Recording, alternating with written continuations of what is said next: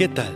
Bienvenidos una vez más al devocional con el pastor Gerson González, donde día a día nos acercamos a las escrituras para conocer y experimentar el poder del Evangelio. Deseamos que seas grandemente bendecido mientras escuchamos la palabra de Dios, porque la palabra de Dios no está presa. Comenzamos. Hola, muy buenos días. Gracias a Dios que podemos iniciar una semana más y vamos a continuar hablando de la reforma. Una vez más, acudo al pasaje de Isaías 66, 1 y 2. Jehová dijo así, el cielo es mi trono y la tierra estrado de mis pies. ¿Dónde está la casa que me habréis de edificar y dónde el lugar de mi reposo? Mi mano hizo todas estas cosas, y así todas estas cosas fueron, dice Jehová. Pero miraré a aquel que es pobre y humilde de espíritu y que tiembla a mi palabra. Bien, la reforma, o lo que llamamos el movimiento de reforma, no ha terminado.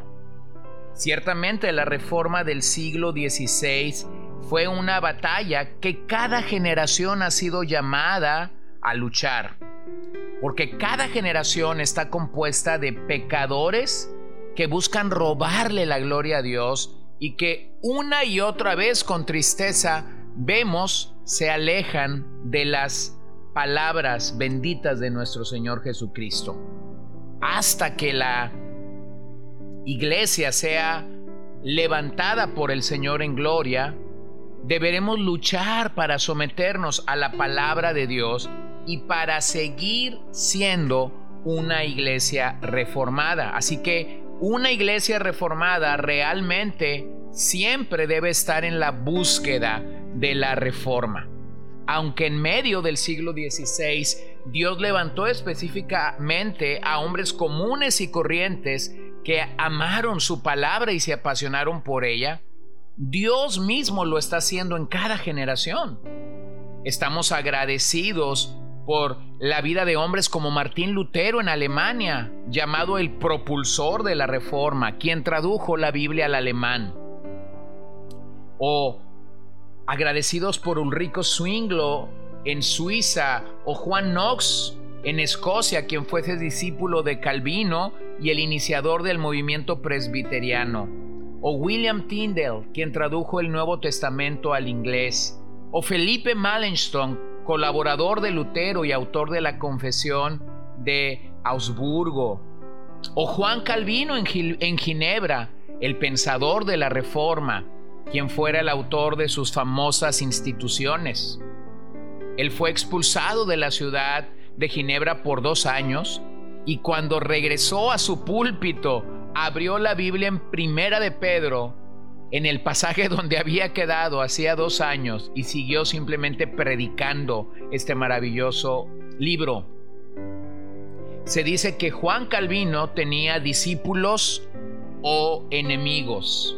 ¿Y qué decir de Casiodoro de Reina y Cipriano de Valera, quienes tradujeron la Biblia al castellano y por quienes, gracias a Dios, es que podemos abrir la Biblia en el maravilloso idioma del el español.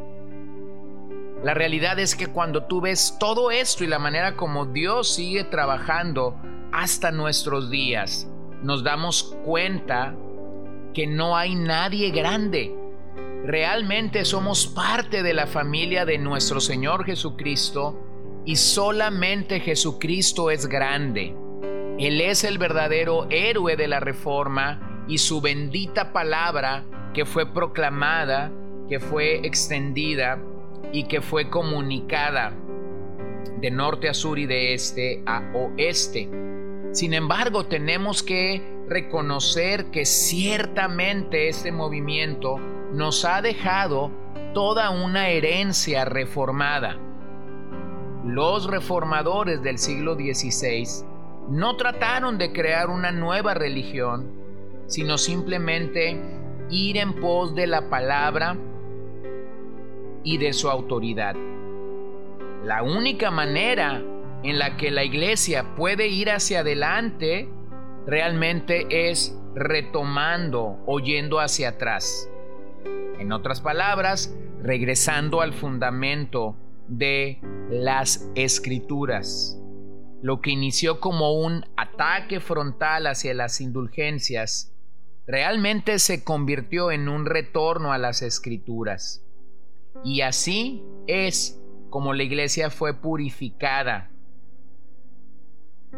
rechazando las tradiciones de hombres, deshaciéndose de un mensaje oscuro del Evangelio que había gobernado o reinado durante toda la Edad Media, estos mil años que en la historia de la iglesia se conocen como el oscurantismo. Pero lo cierto es que los temas que abordaron los reformadores tienen una relevancia para nosotros hoy. Son atemporales porque constituyen la esencia, la esencia misma del cristianismo. Bueno, debemos decir que la reforma no se limita solo a las cinco solas. La reforma conlleva efectos mucho más allá de las cinco solas. Pero las cinco solas nos dan un resumen de lo que sucedió en estos días o de lo que volcó en estos días a que estos hombres realmente pudieran pudieran reconocer y entender la necesidad que tenían de retornar a ellas. Si lo comparamos con un templo o como una edificación, diríamos que sola escritura es el fundamento y sobre lo que se levantan todas las demás. Después los tres grandes pilares, sola gracia, sola fe, solo Cristo, y todo este edificio se ve coronado con solo la gloria, solo la gloria de Dios. Es interesante reconocer que Lutero buscó en la religión católica la justificación, pero todos sus intentos religiosos no pudieron darle una seguridad. Él estudiaba a Agustín de Hipona y enseñaba sobre Salmos, Romanos y Gálatas. Fue allí donde Lutero llegó a un entendimiento radicalmente fresco del Evangelio. Allí donde él comenzó a formar convicciones. Existe mucho debate entre lo, entre lo que los expertos creen acerca de lo que Lutero creía y cuándo lo creyó.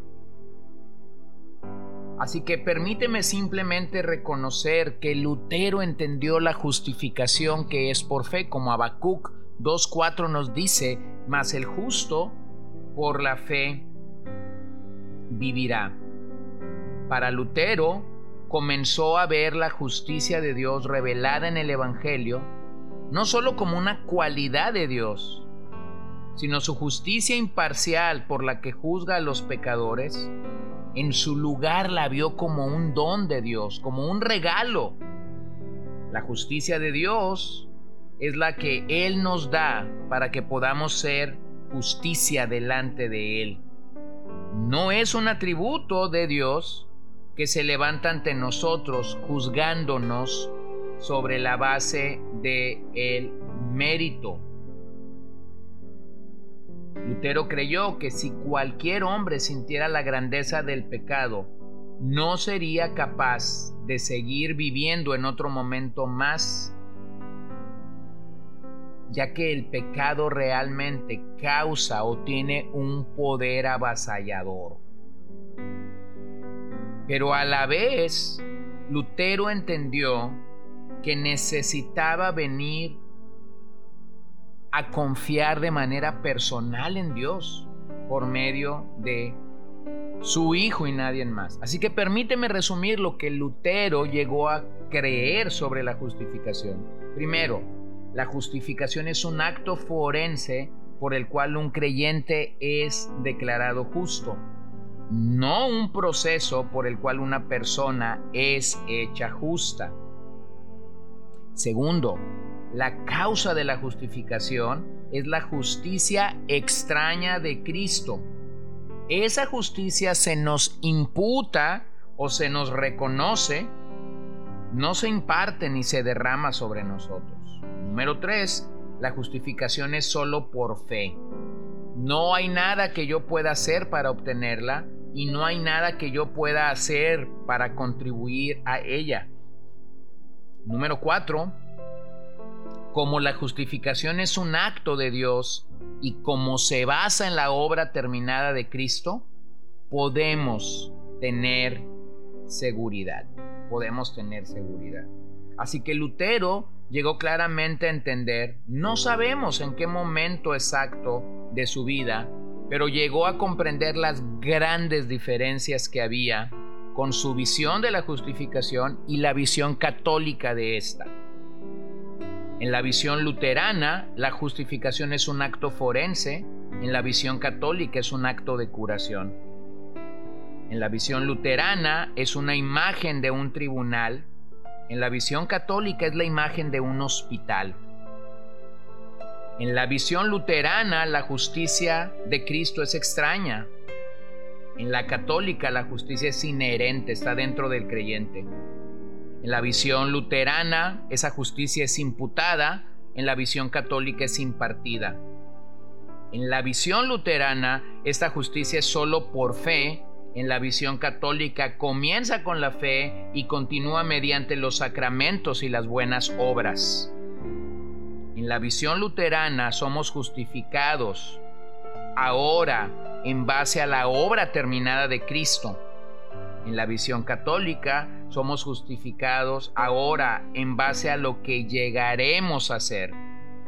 En la visión luterana tenemos un futuro asegurado, en la visión católica se tiene un futuro incierto.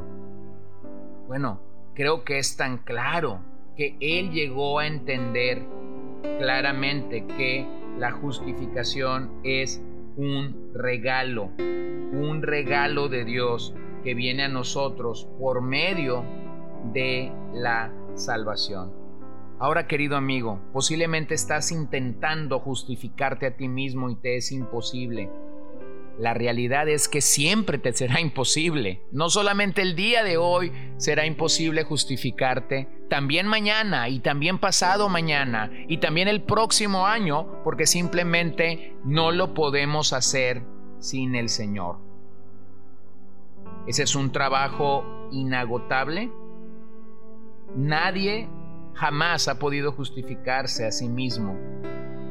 Es como el perro que persigue su cola, nunca podrá hacerlo.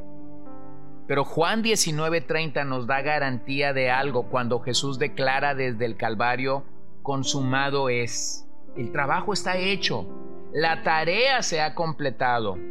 En la obra y en la persona de nuestro Señor hay expiación total, hay justificación total. Y como pecadores no tenemos nada absolutamente que agregar a ello. Así que te animo a que puedas acudir al trono de Dios, puedas tener paz con Dios, como Romanos 5.1 nos dice, justificados pues por la fe, tenemos paz para con Dios por medio de nuestro Señor Jesucristo. Así que si tú no has arreglado este asunto de gran peso, hoy puede ser un buen día para ti. Oremos. Querido Padre, querido Señor, te doy gracias por la oportunidad que tenemos de meditar en tu veracidad, por la oportunidad que tenemos de meditar en que tú eres bueno, en que tú eres grande, en que el Señor de toda gloria y de todo poder y de toda verdad realmente sigue obrando a favor nuestro, realmente sigue trabajando en medio de nuestras vidas. Gracias porque nos justificaste delante del Padre. Gracias porque sabemos que no podemos agregar nada a esto. Tu justificación es perfecta y pedimos que así sea para cada uno de nosotros. En el nombre de Jesús oramos y te damos gracias. Amén. Gracias por acompañarnos el día de hoy. No olvides compartir este devocional con todos tus conocidos y recuerda que puedes seguirnos en Podbean, Spotify y Facebook como CCBN Los Mochis para que puedas escuchar todos los mensajes, los devocionales y también seguir nuestras transmisiones en vivo. Esperamos que nos acompañes el día de mañana. Que el Señor te bendiga.